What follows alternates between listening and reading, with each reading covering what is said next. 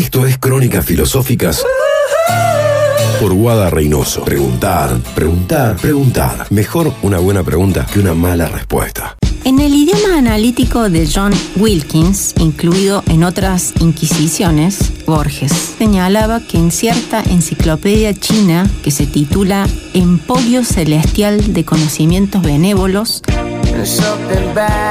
está escrito que los animales se dividen en A. Pertenecientes al emperador. B. Embalsamados. C. Amaestrados. D. Lechones. E. Sirenas. F. Fabulosos. G.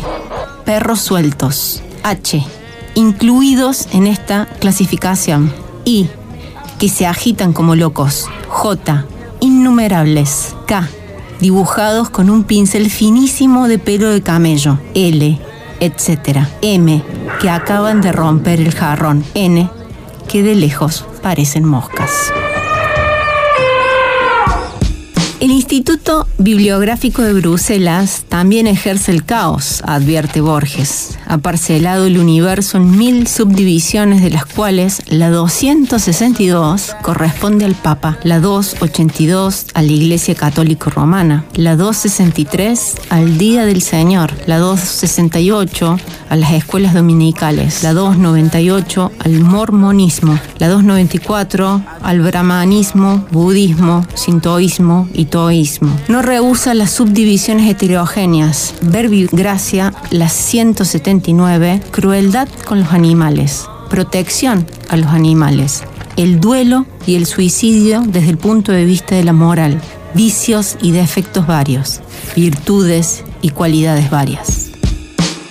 De esta enumeración caprichosa concluye Borges que notoriamente no hay descripción del universo que no sea arbitraria y conjetural. Este registro borgiano de arbitrariedades parece ir en contra de cierta tradición sobre el estudio del lenguaje que presta especial atención a la dimensión semántica, esto es, a la relación estrecha entre lenguaje y mundo. Las arbitrariedades subrayan contrariamente el aspecto autónomo y convencional que tendría el lenguaje. De modo opuesto, la semántica se centra en establecer aquellos elementos del mundo que explican el significado por ejemplo los sustantivos como mesa, silla, libro, adquieren significado al designar cosas del mundo. Esta tradición asume que el lenguaje posee una estructura básica que funciona paradigmáticamente como lo hacen los nombres o los sustantivos, esto es, designando objetos. De otro modo, la palabra mesa nombra o designa una mesa, objeto generalmente cuadrado, rectangular o redondo, con cuatro patas en las que las personas colocan objetos como platos, cubiertos, entre otros. Así, los nombres funcionan como rótulos de las cosas. Cuando somos niñas, nuestros padres nos enseñan estas palabras básicas mostrándonos los objetos a los que se corresponden. Mostrar o señalar los objetos para enseñar las palabras es lo que se conoce como definición ostensiva y ha sido la piedra angular de esta clase de enfoques porque se ha entendido como el modo más básico y primordial de funcionamiento de nuestro lenguaje. Para explicar el alcance de esta clase de definiciones y su importancia para esta concepción filosófica del lenguaje, exploraremos en este podcast de crónicas filosóficas la distinción entre dos clases de definiciones, las verbales y las ostensivas diccionarios, esos grandes repertorios en formato libro que recogen las palabras según un orden determinado, generalmente alfabético, acompañadas con sus correspondientes definiciones, constituyen el mejor ejemplo para las definiciones verbales. Ellos funcionan relacionando una palabra con otra. Por ejemplo, las moléculas son un conjunto de átomos. Los átomos son partículas pequeñas. Las partículas son un cuerpo muy pequeño o parte pequeña de algo. Una parte es una porción indeterminada de un todo, etc.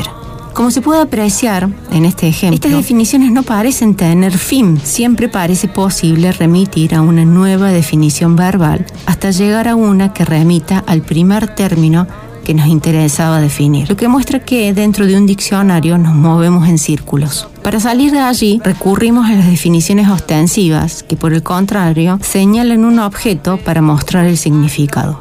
Por ejemplo, frente a la pregunta ¿qué es una mano? La respuesta puede ser levantar, la mano y señalar esto es una mano. Las definiciones ostensivas enseñan el significado de una palabra sin recurrir al lenguaje como punto de apoyo. Buscan mostrar la conexión entre las palabras y el mundo. Las definiciones verbales, en cambio, suponen que para su correcto funcionamiento, el conocimiento previo del lenguaje. Por ello, las definiciones ostensivas resultan esenciales al momento de adquirir un lenguaje, porque nuestro lenguaje parece depender de ellas en nuestros estadios más básicos de aprendizaje. Sin ellas, no podríamos aprender las definiciones verbales ni construir nuestros diccionarios. A pesar de su importancia, para muchos autores del siglo XX, este modelo clásico tradicional del estudio del significado de las palabras, que asume las definiciones ostensivas como un modelo básico del funcionamiento del lenguaje, está equivocado. Para este nuevo modo de entender el significado en los estadios primarios del aprendizaje del lenguaje parece no darse a través de las definiciones ostensivas, ya que para comprender lo que ha sido señalado como un objeto que se corresponde a la palabra que se intenta enseñar, las niñas ya deben tener la capacidad de realizar ciertas distinciones lingüísticas y no lingüísticas. De otra forma, esta clase de definiciones no serían las más básicas, las definiciones ostensivas, ni aquellas con las que se inician los estadios más elementales de la enseñanza del lenguaje, porque las niñas no comprenden lo que se les está enseñando a través de las definiciones ostensivas, sino cuentan ya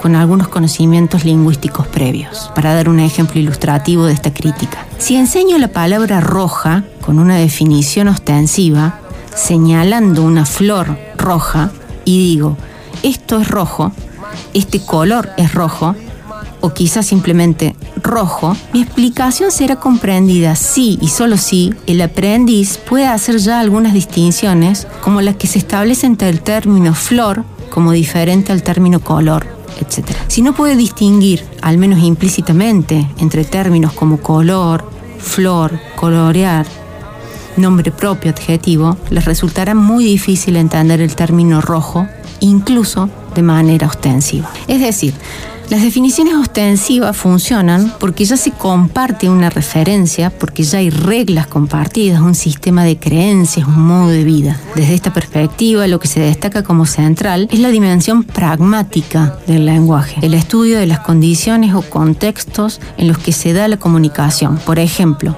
si grito fuego.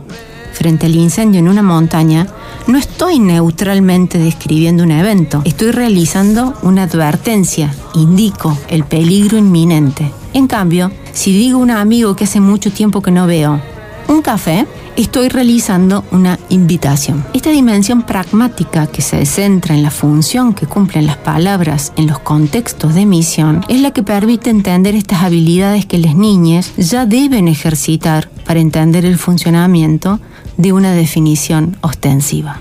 Este enfoque crítico del modelo clásico, modelo que tradicionalmente puso en el centro del análisis del lenguaje los sustantivos, no apunta a anular las definiciones ostensivas o negar que tengan un lugar importante y muy útil en la enseñanza del lenguaje. Por el contrario, lo que intentan mostrar es que el uso de la definición ostensiva no puede servir de modelo básico del funcionamiento y del aprendizaje del lenguaje. Tampoco busca negar la función esencial que las definiciones ostensivas juegan en nuestra vida práctica, especialmente cuando visitamos la ferretería.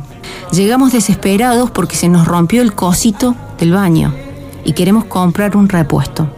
Dos pares de ojos detrás del mostrador imploran que hayamos llevado el objeto roto para así ofrecerles una definición ostensiva que los conduzca al corredor indicado, al compartimiento exacto al repuesto anhelado.